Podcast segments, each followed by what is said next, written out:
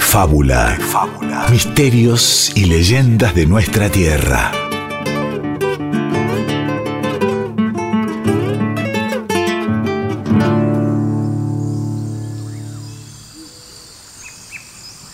Corrían los últimos años del siglo XIX y ya Misiones era territorio nacional.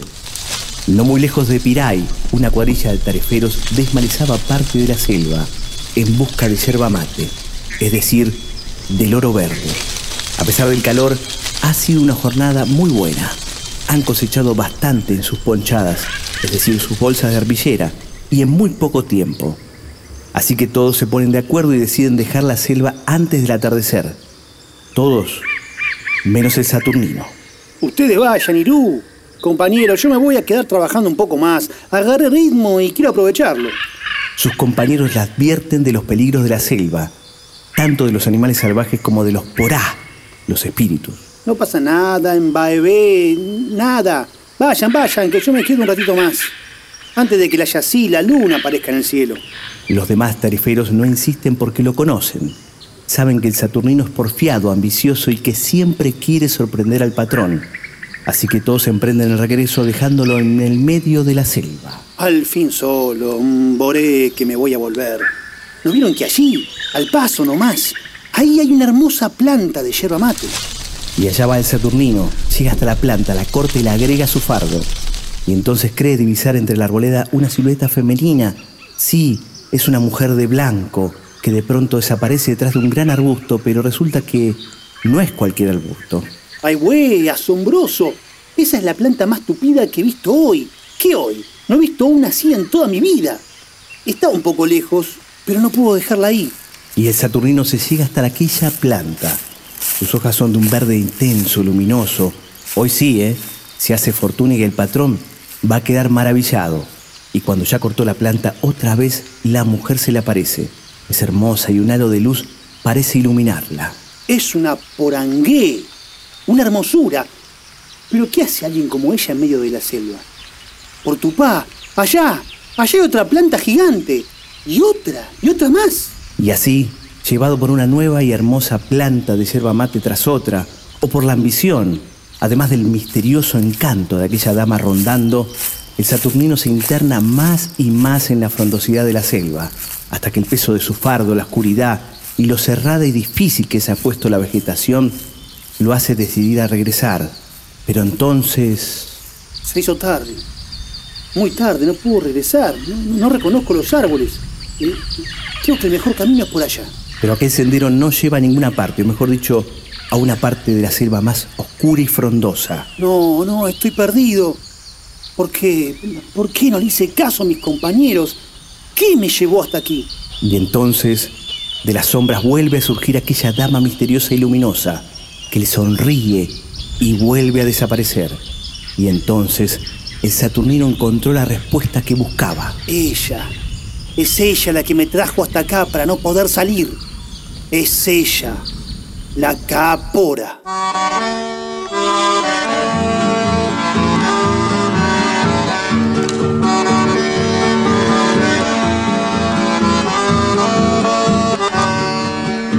cansado de andar, triste por la vida, vuelvo en ser de dichoso, hay potante con mujer preferida, me perdones cual, perdona Dios, si bastante ya castigo he tenido ambular sin fe, amor ni destino en mi corazón, mortalmente ante ti, no le digas no, amire ella camba, osiri, chere sal, dere que chera y juja, dere coche tabu brindame, bella mujer, la limosna de tu amor, no dejes sangre verter, cúrame de mi dolor.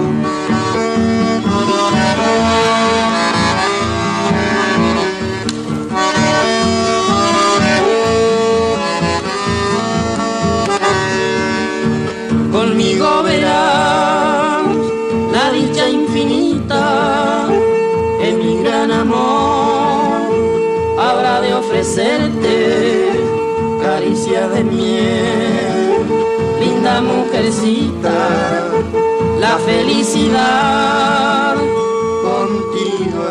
Había que trabajar y bancarse la selva, ¿no? Y entonces la cámara, que aparentemente era muy bella, atraía al tarefero.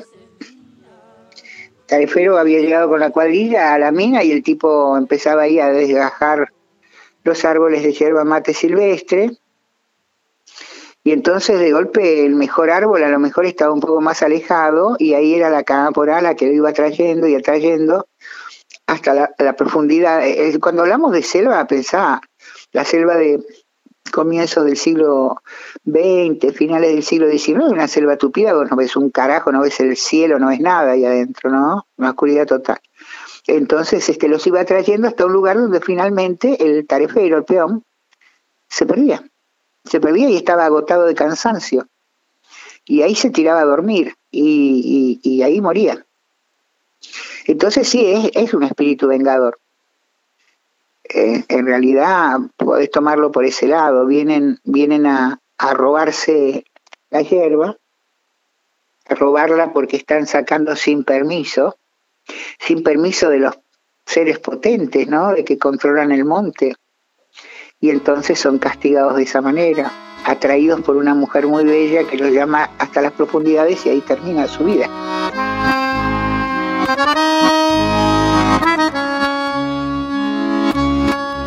Estamos escuchando el gran Chango Espacio con Tristeza, tema instrumental que nos acompaña de fondo. Antes, tras el relato, pasó otro grande, Tránsito Cocomarola y su conjunto con Mi Selva Eterna, la letra de Salvador Miqueri, grabado en los años 50 y con muchísimas versiones hasta hoy, ¿no?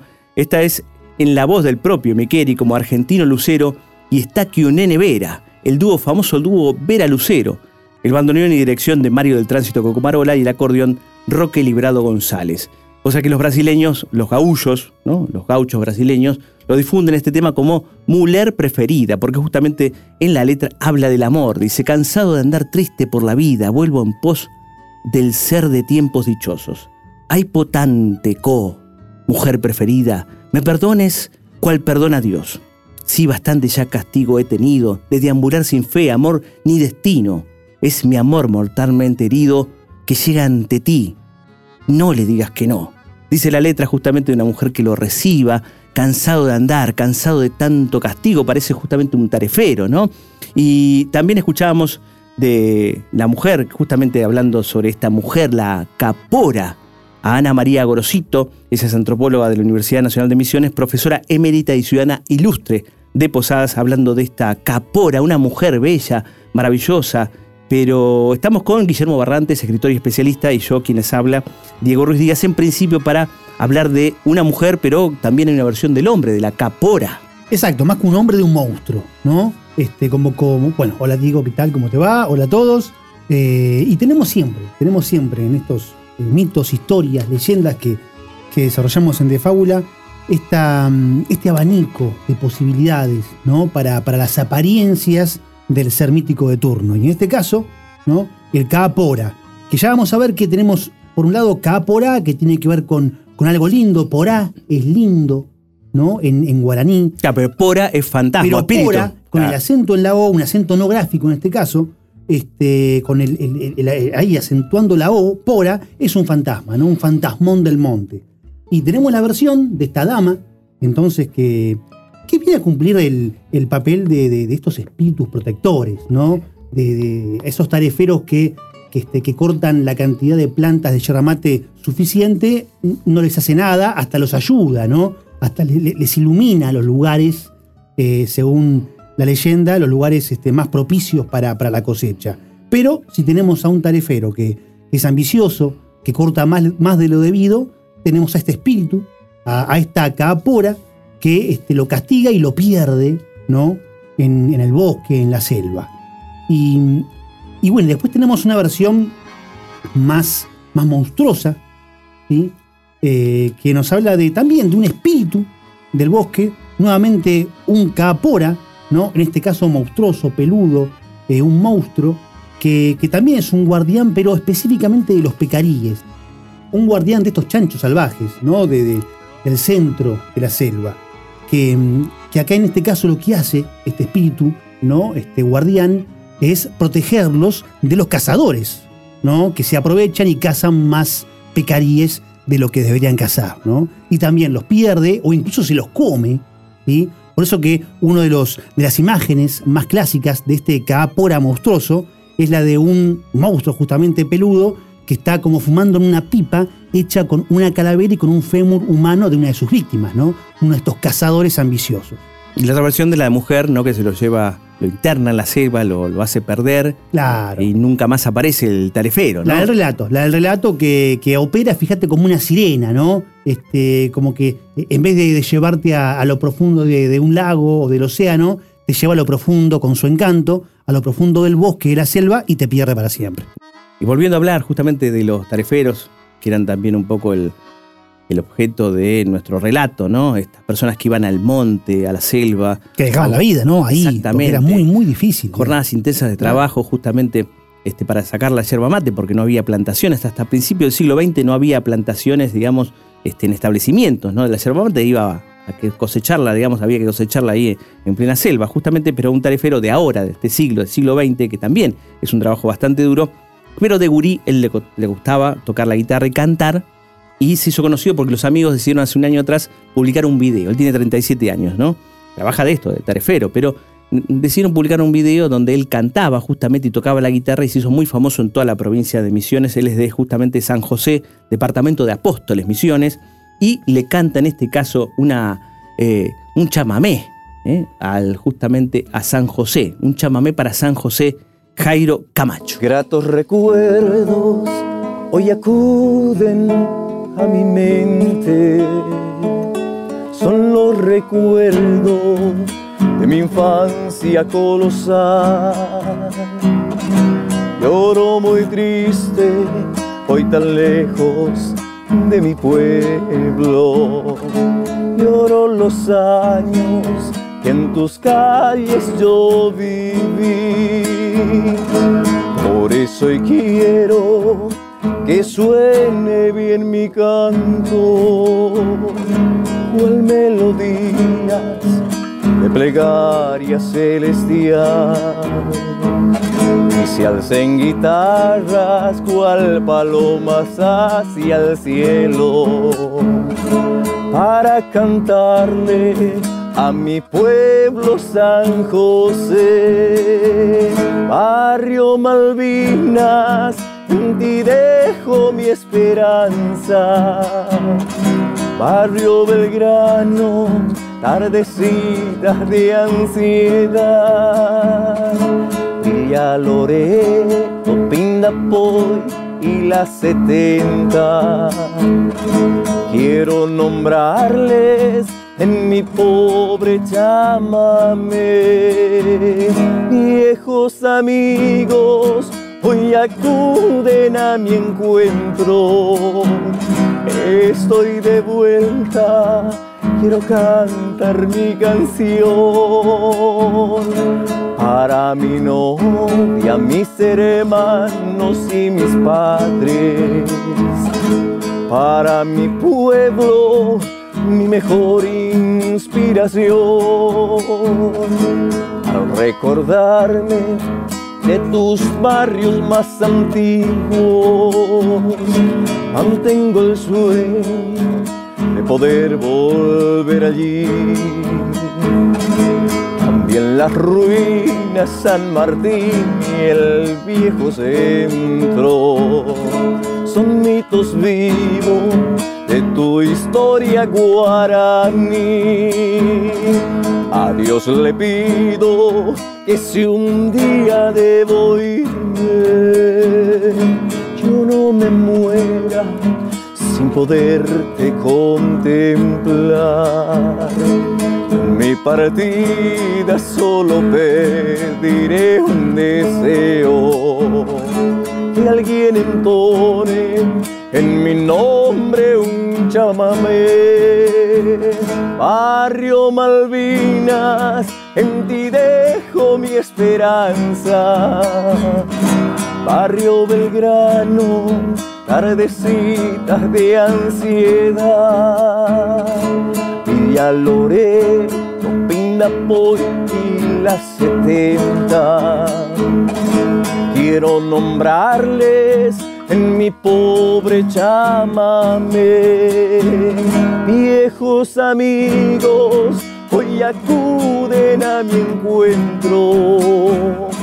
Estoy de vuelta, quiero cantar mi canción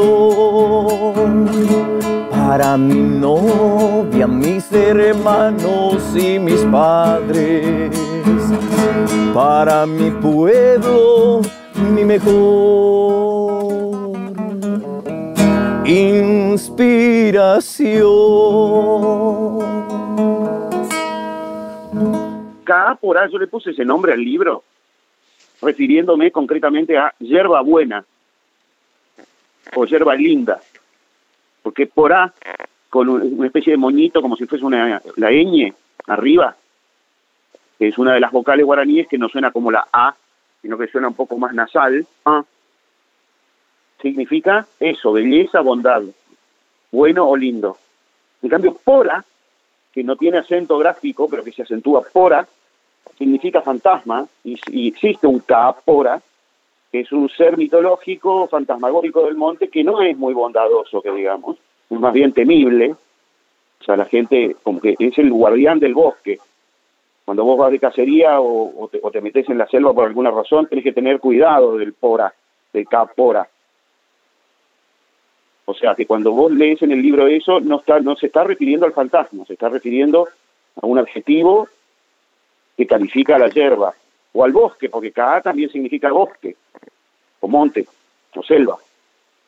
Pora es un defensor del monte y sí, por supuesto, aquel que entra al monte a cortar árboles, a sacar hierba o a, matar animales, bien tiene que cuidarse del Kapora porque te puede, digamos, es un es un ser potencialmente peligroso para el ser humano porque defiende, es el custodio del bosque. Sí, así es, según los mitos, ¿no? De fábula, se enciende el fogón y crepitan las historias.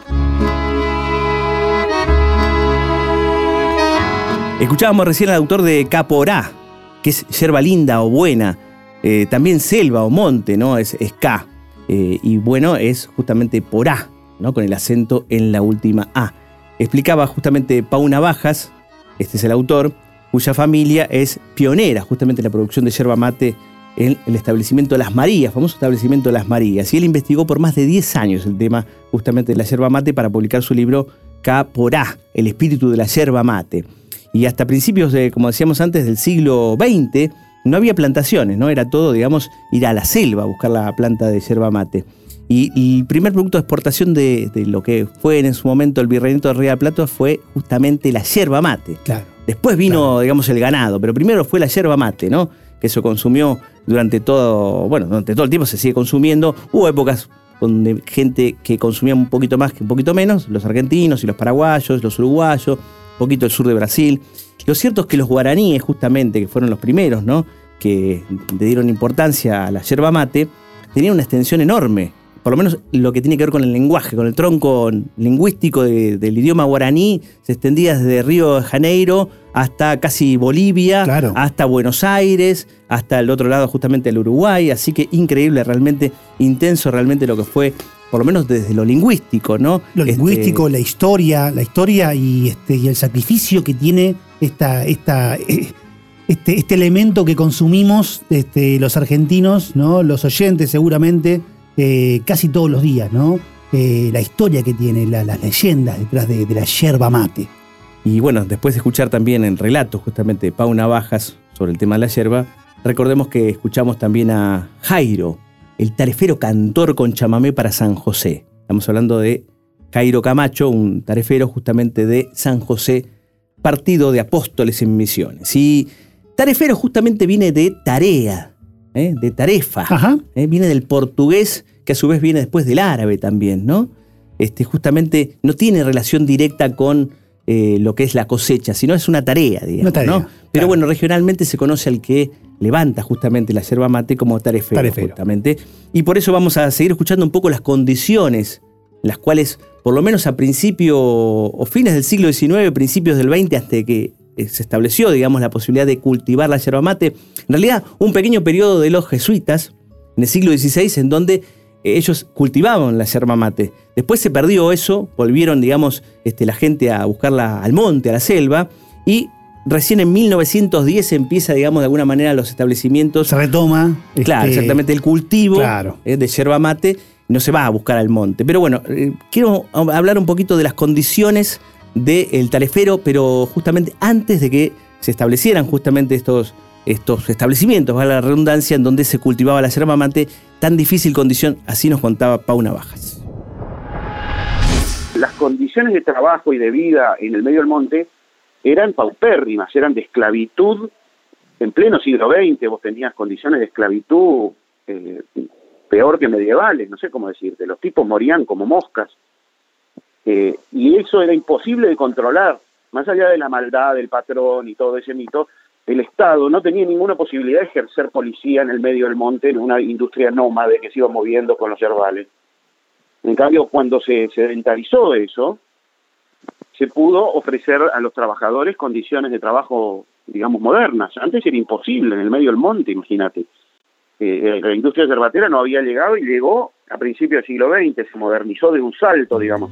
Pasaron de usar eh, madera y alambre a lo sumo, o un machete como alta tecnología, a tener maquinarias metálicas, equipamientos con rodados, vehículos y cosas que antes era imposible, ¿no? Empezó la zafra y la madrugada te ha de encontrar allá en el yerbal, ponderando el filo de tu machete en un zapucay, lindo de más. La esperanza verde que la tijera pone a tus pies es reflejo fiel de la tierra roja, fecunda y hermosa que te vio nacer, empapado de sudor o tiritando de frío, cargas el guaita raído del sino que Dios te dio. En tu día mi canción quiere llenarte de halagos, tarefero de mis pagos, orgullo de mi región, tarefero de mis pagos, orgullo de mi región.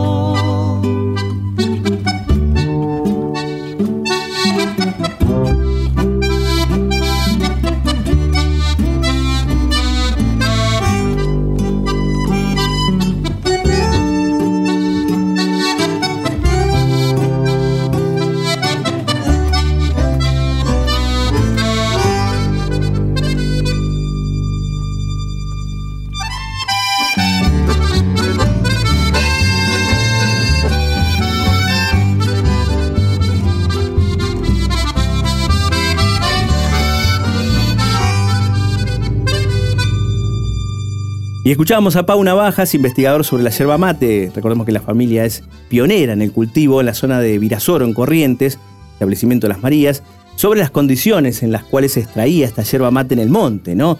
Cuando no, no había estos establecimientos donde se cultivaba la yerba mate. Y luego, un homenaje justamente en un tema de Héctor Chávez y Félix Chávez, Tarafero de mis pagos, con la inclusión del interludio Allá en el Yerbal, de y por el enorme Chango Spasiuk, del disco justamente que lleva ese nombre, Tarafero de mis pagos, Sonidos de la Tierra Colorada, del año 2004. Pero, ¿qué tenemos más para decir de, del K Pora? Pora. Creo que el Capora este, es este, un buen ejemplo de que, a pesar de que se industrialice ¿no? una, una tarea como la de cosechar la yerba mate, eh, el mito sigue estando. El ser mítico sigue estando. Los tareferos siguen creyendo y contando historias sobre, el- sobre los fantasmones estos que son como guardianes, ¿no? Porque ellos sí, sí sienten pro- protegidos por ellos, ¿no? Sienten que, este, que están ahí, que están cerca, que, que las, las mejores plantas de yerba mate están todavía guardadas por el Capora y, Y también esta advertencia, ¿no? Este, no pasarse de la raya. No hay que ser ambicioso. No hay que ser ¿no? ambicioso, ¿sí? Ni con la yerba ni con cazar chanchos, por ejemplo, los pecaríes. ¿no? Claro, los pecaríes en cuanto a la versión del Capora más monstruoso, más peludo, más Masculino. masculino, ¿no? Este, que tal vez derivó de, este, de como, como muchos mitos que estuvimos viendo en De Fábula, que tal vez esta versión más monstruosa derivó de, de un mito de la naturaleza, algo más natural. Tal vez la versión primigenia tenga algo más que ver con esta, esta Mujer. especie de sirena, de mujer que te encanta y que te lleva y que te pierde en el bosque. Así que se industrializa la tarea, pero no se industrializa el mito. El mito sigue siempre vivo. Exactamente, y nos vamos a ir justamente hablando de este lugar tan maravilloso que es Misiones, ¿no? De la tierra colorada, de los guaraníes, con tantos mitos propios o inspirados, ¿no? Este, esta mixtura que siempre hablamos de lo español eh, con lo guaraní, incluso lo portugués ahí nomás, ¿no? Lo- los portugueses que está Brasil ahí nomás, digamos, también el idioma se va mezclando en esa zona y se habla del bombero que ya hemos hablado, el Yacilla Teré, también de los pioneros, ¿no? Este, como Andresito Artigas, el hijo de Artigas, ¿no? Claro. Este, el prócer uruguayo, de Horacio Quiroga y sus cuentos, ¿eh? de esa zona verde y milenaria que es la selva, que cuida este, la o el capora, ¿no? Por así decirlo. Pero bueno, vamos a irnos hablando de eso justamente en un tema que el poeta y compositor Alcibiades Alarcón, un poeta justamente de visiones que habla de ser misionero y guaraní, ¿no? Y a pesar de haberle cantado tanto a su tierra y a los mitos, se fue en 1985 sin dejar una sola obra grabada. No dejó nada grabado. Nada, nada. Esta versión es de los mitá, Ajá. para un proyecto provincial que se llama Un Destino, una canción que homenajean a las ciudades misioneras. En la voz está Luna Ledesma Abramov, en la percusión César Martínez, en el acordeón Nicolás Dos Santos y los mitá, justamente, misionero y guaraní. Y nos vamos hasta... Hasta el mito que viene. Así es. Que te prometió mi entraña, con gusto a la milenaria, verde guaraní.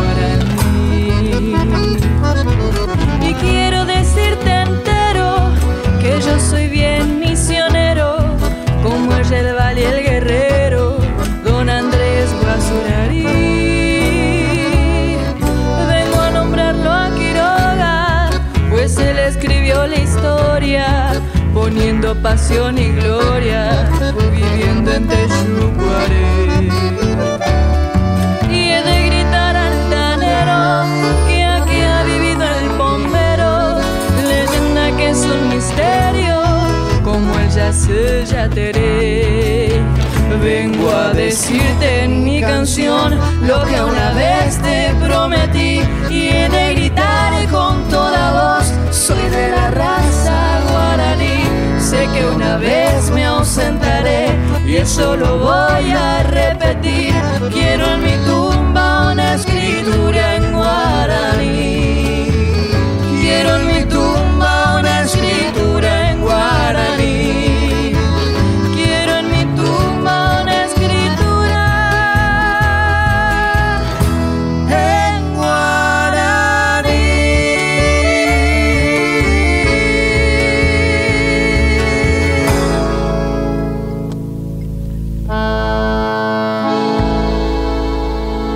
fábula.